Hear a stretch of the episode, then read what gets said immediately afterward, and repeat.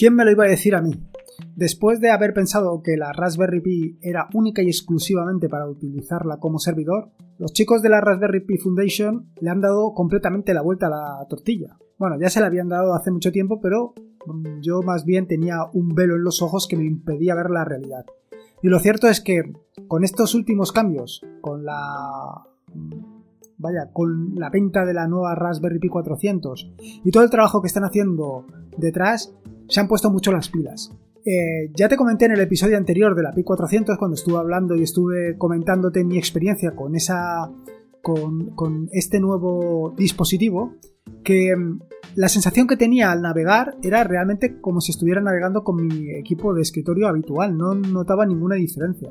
Y no solamente es esto, sino que mm, en alguna ocasión te puedo decir que hasta te diría que tenía la sensación de que iba más fluida. Bueno, pues no solo es eso, sino que los chicos de la Raspberry Pi Foundation se han puesto las pilas, se han puesto a trabajar como cosacos y le han dado un nuevo empujón a Chromium de manera que ahora está aprovechando totalmente, eh, bueno, totalmente, seguro que se le puede sacar todavía más partido, pero mm, vaya, lo cierto es que está exprimiendo eh, la aceleración de hardware para el visionado de vídeos, algo que nos va a venir muy bien, nos va a venir muy bien a ti y a mí. Así que este nuevo episodio del podcast pues va dedicado al excelente trabajo que está haciendo por la Raspberry Pi Foundation, bueno, la Raspberry Pi, a ver si me acostumbro ya, en torno al tema de, de, su, de, sus equipos y de utilizarlo como ordenador, sobre todo para el aprendizaje, como ya comenté en el episodio anterior. Así, este nuevo episodio lo he querido titular en honor a la gente de la Raspberry Pi como Navegación de Vértigo con Raspberry Pi OS.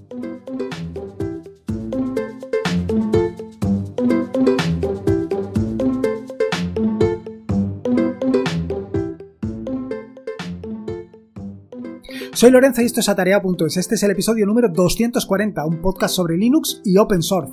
Aquí encontrarás desde cómo disfrutar al máximo de tu entorno de escritorio Linux hasta cómo montar un servidor web, un proxy inverso, una base de datos o cualquier otro servicio que quieras montar, ya sea en una Raspberry, en un VPS o en cualquier otro servidor. Vamos, cualquier cosa que quieras hacer con Linux, seguro, seguro, la encontrarás aquí. Bueno, lo primero, y como últimamente no te cuento, te voy a decir en qué ando metido para que sepas qué es lo que vas a encontrar en los próximos días en atareado.es o lo que mm, seguramente ya estés encontrando en atareado.es. Y es que eh, me he metido a fondo para actualizar, bueno, más que para actualizar, para publicar dos tutoriales. Bueno, realmente son más de dos tutoriales y ahora te explico. En primer lugar voy a, publicar, o ya habré publicado probablemente cuando esté eh, publicado este episodio del podcast, un tutorial sobre el Raspberry Pi 400.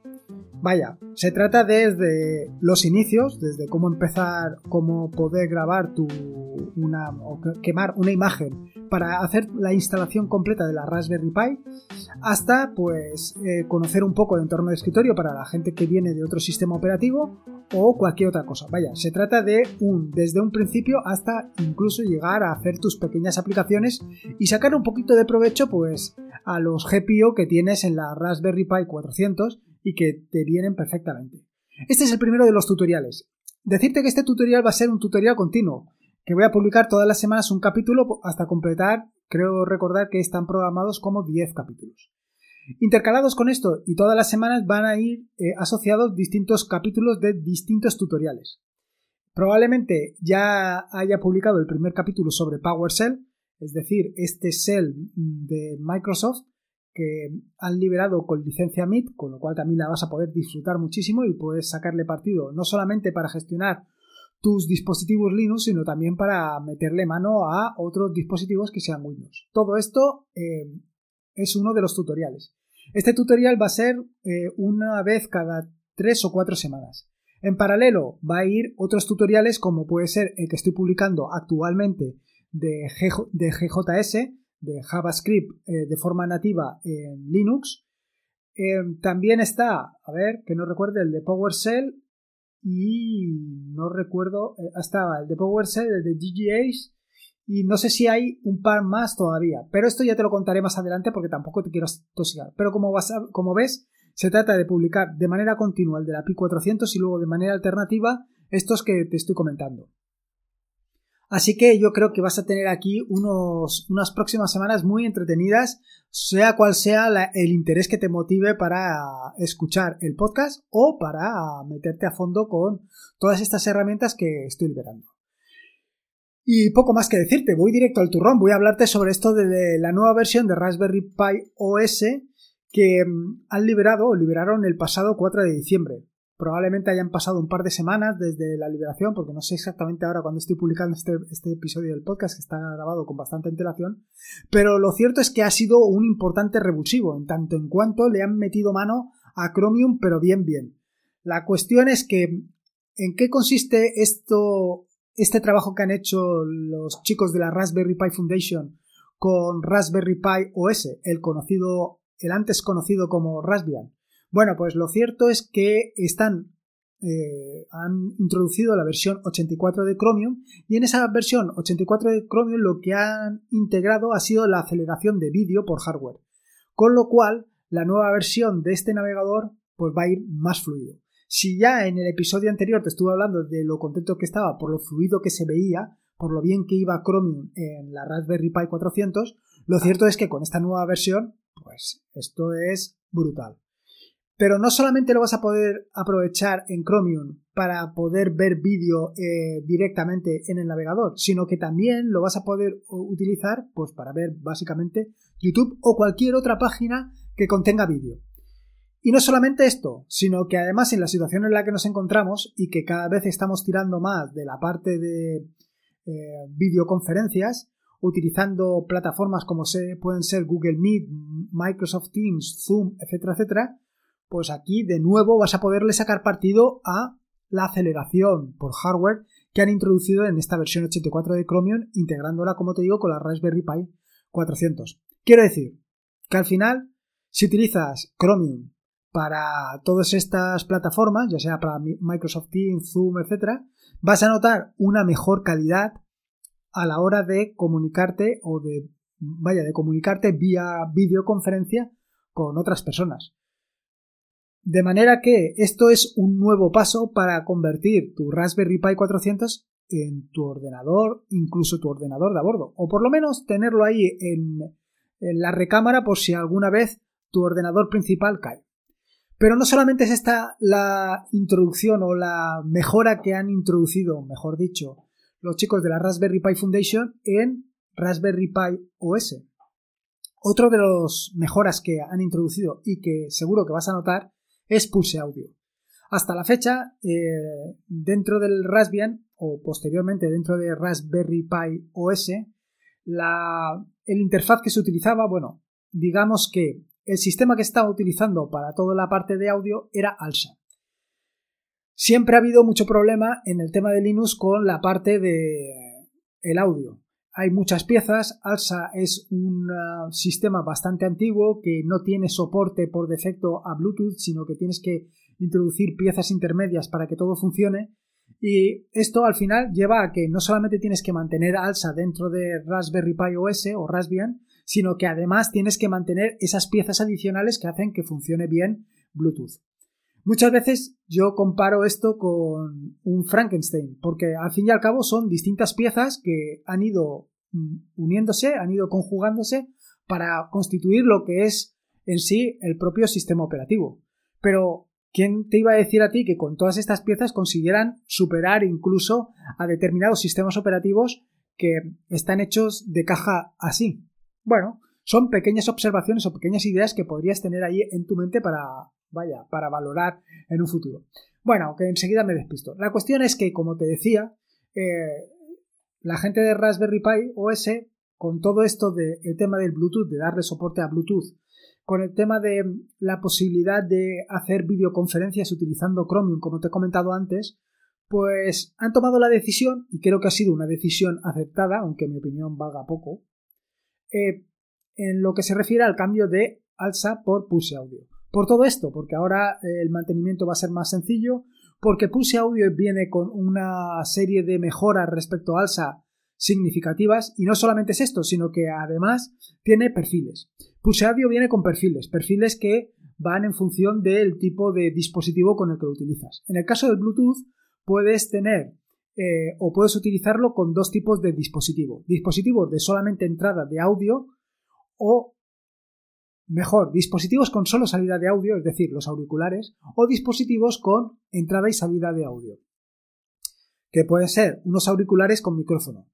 ¿Qué pasa? Que si solamente lo vas a oír, lo vas a oír, lo vas a utilizar para oír, para escuchar, para reproducir, en este caso tiene una modalidad, un perfil que se conoce como el perfil A2DP. Es un perfil que, como te digo, solamente soporta salida de audio, pero con mucha mejor calidad que la de sonido, em, o sea, que la que viene con entrada y salida de audio, que es HSP. La HSP tiene una, una calidad de sonido aceptable y permite entrada y salida, pero la A2DP, como te digo, tiene mucha mejor calidad de sonido. Esto a lo mejor lo has visto en Bluetooth si estás utilizando Bluetooth para escuchar el móvil, que en algún dispositivo te pone si quieres utilizar el perfil A2DP también en el móvil con Android. Y esto es muy curioso, a lo mejor no te o, a lo mejor no te lo has ofrecido o simplemente no lo has visto. Pero vaya, ahí está la posibilidad. Eh, otra de las mejoras que han introducido en relación con el Pulse Audio es la selección automática de perfiles. Como te digo, Bluetooth, eh, Bluetooth, perdona, como te digo, Pulse Audio admite mm, distintos perfiles y lo que han hecho los implementadores de la Raspberry Pi OS es que en función de la selección que tú hagas, pues utilizan un perfil u otro. Es decir, si vas a utilizar solamente unos auriculares que no, no admiten entrada de audio, no puedes, no tienen micrófono, no, no puedes hablarles, pues entonces lo que utilizarán es el perfil A2DP que, como te digo, tiene mejor calidad de sonido. Mientras que si lo vas a utilizar o cambias tú directamente el perfil a uno que tenga entrada y salida de audio, entonces lo va a cambiar a HSP. Como ves, son todo pequeñas mejoras, pero pequeñas mejoras que van a redundar siempre en una mejor calidad del servicio que te está ofreciendo la Raspberry Pi OS. La siguiente de las características que han introducido ha sido el tema de imprimir. Y es que hasta ahora todo el tema de imprimir pues estaba un poco dejado de la mano de Dios, por decirlo de alguna manera. Ahora lo que han hecho pues ha sido ponértelo mucho más fácil para que prácticamente sea ponerte, conectar una impresora y ponerte a imprimir. Bueno, con salvadas excepciones, porque al final vas a depender única y exclusivamente de los controladores o de la facilidad que hayan puesto los, eh, digamos, los fabricantes ah, para el tema del hardware, para el control del hardware, para los controladores de hardware. Y que al final esto es verdaderamente donde vas a encontrar el problema. Yo hasta ahora las impresoras que he utilizado, por lo menos las Epson, siempre tienen controladores que funcionan relativamente bien. No sé exactamente cómo estará actualmente, porque hace tiempo ya que he dejado de imprimir, por lo menos a, ese es el objetivo. Siempre, o ya he comentado en más de una ocasión, que pensaba que en el siglo XXI el papel sería una reliquia, pero lo cierto es que, pues que no, que todavía hay que presentar documentación en papel, que todavía hay que preparar los, los, trabajos y, y cierta documentación en, papel y creo que esto es un verdadero atraso, teniendo en cuenta que no hace falta para absolutamente nada. En tanto en cuanto ya tienes firma digital, ¿para qué quieres hacer las cosas por papel? Pero bueno, como existe la posibilidad de que alguien te pida algo en papel, pues es necesario que, eh, o por lo menos así lo han pensado la gente de la Raspberry Pi Foundation, que mm, existan controladores para todo esto. Al final, teniendo en cuenta que este es un producto que va dirigido mm, o muy dirigido a los jóvenes, a los que quieren meterse en todo esto de los fundamentos de la computación, a los que quieren o para los que quieren acercar todo lo que son la ciencia de los computadores a, los jóvenes, pues al final em, tener en cuenta que lo van a utilizar gente que en principio puede imprimir, pues vaya, es un acierto. Por lo menos yo lo veo así. Y luego otro movimiento que ha hecho muy interesante la Raspberry Pi Foundation, todos los desarrolladores, los que han implementado lo que es la Raspberry Pi OS, es el tema de la accesibilidad. Si esto lo va a utilizar de nuevo, pues todos aquellos que se quieren acercar al mundo de la computación, los más jóvenes, pues también hay que dar las mayores facilidades a todo el mundo, hacerlo lo más inclusiva posible. Y en este sentido han hecho un pequeño esfuerzo en lo que se refiere a accesibilidad. Ya desde, desde antes de verano, en las últimas actualizaciones del sistema operativo han ido incluyendo mejoras, poco a poco, una detrás de otra. En ello, una de las primeras mejoras fue el tema de Orca, que es el sistema que utiliza para eh, contarte qué es lo que encuentras en el en el entorno de escritorio para hablarte, para decirte qué es lo que estás haciendo. Y por otro, también incluyeron o mejoraron la parte del amplificador, que lo que te permite es para aquellas personas que tienen una deficiencia visual, pues aumentar determinadas zonas del escritorio para que lo puedas ver con mayor facilidad. Como te puedes hacer una idea, eh, Pulse Audio viene a mejorar precisamente esta relación con Orca, con el que te cuenta lo que encuentras en el escritorio en tanto en cuanto está utilizando Pulse Audio em, y por tanto vas a poder utilizar Bluetooth para eh, escuchar pues aquello que está pasando en tu escritorio. No solamente esto, sino que han hecho otro movimiento que me resulta súper interesante y que debería de tenerse en cuenta no solamente en, la, en Raspberry Pi OS, sino en otros entornos de escritorio. Y es que han añadido un atajo de teclado para que puedas instalar Orca sin necesidad de ir al centro de software. De hecho, el primer paso que hicieron fue incluir Orca dentro del software recomendado de manera que sea más sencillo instalarlo, pero, pero el siguiente paso ha sido este que te digo, añadir un atajo de teclado. Este atajo de teclado es Control Alt más espacio, de manera que al pulsar este atajo de teclado se va a instalar, en caso de que no esté instalado, Orca.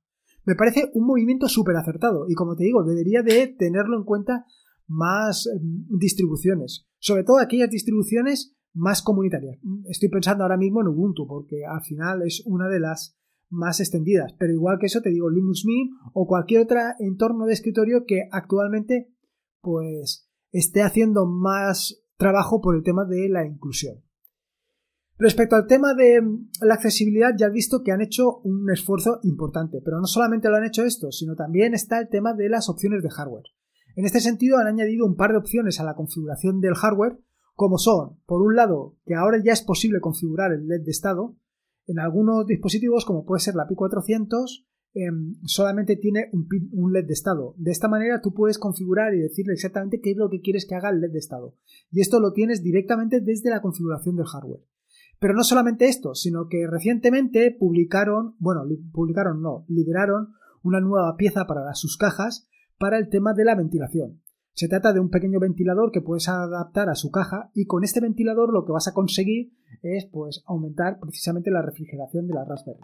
Bueno, pues han incluido dentro de la configuración del hardware la posibilidad de indicar a qué eh, velocidad, no, a qué velocidad, no, más bien a qué temperatura quieres que se ponga en marcha el, el ahora no me sale, hombre, el ventilador. Y no solamente esto, sino también, por supuesto, indicarle qué GPIO vas a utilizar para que se ponga en marcha el ventilador.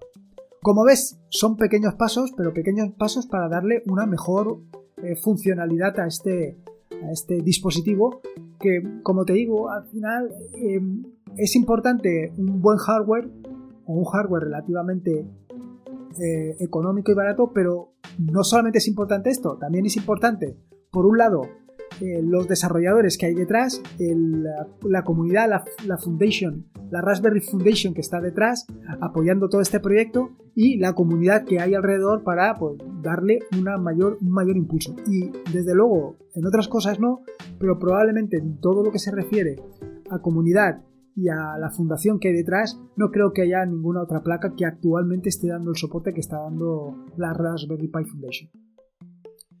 Respecto a la instalación de esta nueva versión del sistema operativo, pues decirte que es súper sencilla. Simplemente tienes que abrir un terminal y ejecutar las dos instrucciones que te dejo en las notas del podcast. Por otro lado, si lo que quieres además es eh, cambiar de ALSA a Pulse Audio, tienes que hacer un par de cositas. Por un lado es desinstalar la parte de Bluetooth de Blue ALSA y luego por otro lado instalar la parte de Pulse Audio es bastante sencillo y también te dejo un par de notitas en las. Un par de notitas. Las instrucciones, un par de instrucciones en las notas del podcast. Ahora sí. Vaya, que con esto ya tendrás tu flamante y nuevo eh, versión de la Raspberry Pi OS. Trabajando y funcionando para ti. Y nada, básicamente la conclusión te la he venido a decir un poquito antes, me he adelantado, no he podido resistirlo, y es precisamente esto, el soporte o, la, parte de comunidad y la parte de, de trabajo que está haciendo la Raspberry Pi para darle mucha salida a esto y para acercarlo al público general y para que básicamente esto de Linux no sea una cosa rara. Y esto de la Raspberry Pi, esto de las SBC sea algo mucho más común de lo que hasta ahora es. Nada más, poco más que decirte. Espero que hayas disfrutado del episodio del podcast de hoy. Espero que te haya gustado. Espero que puedas sacarle todo el partido posible. Y poco más que decirte. Recordarte que este es un podcast de la red de podcast de sospechosos habituales donde puedes sacarle y encontrar fantásticos y eh, maravillosos podcasts. Puedes suscribirte a la red de podcast de sospechosos habituales en feedpress.me barra habituales. Y poco más que decirte, nada más que puede. Vaya, que la vida son dos días y no haya pasado. Así que disfruta como si no hubiera un mañana y si puede ser con Linux y con Raspberry Pi, mejor que mejor. Un saludo y nos escuchamos el próximo día.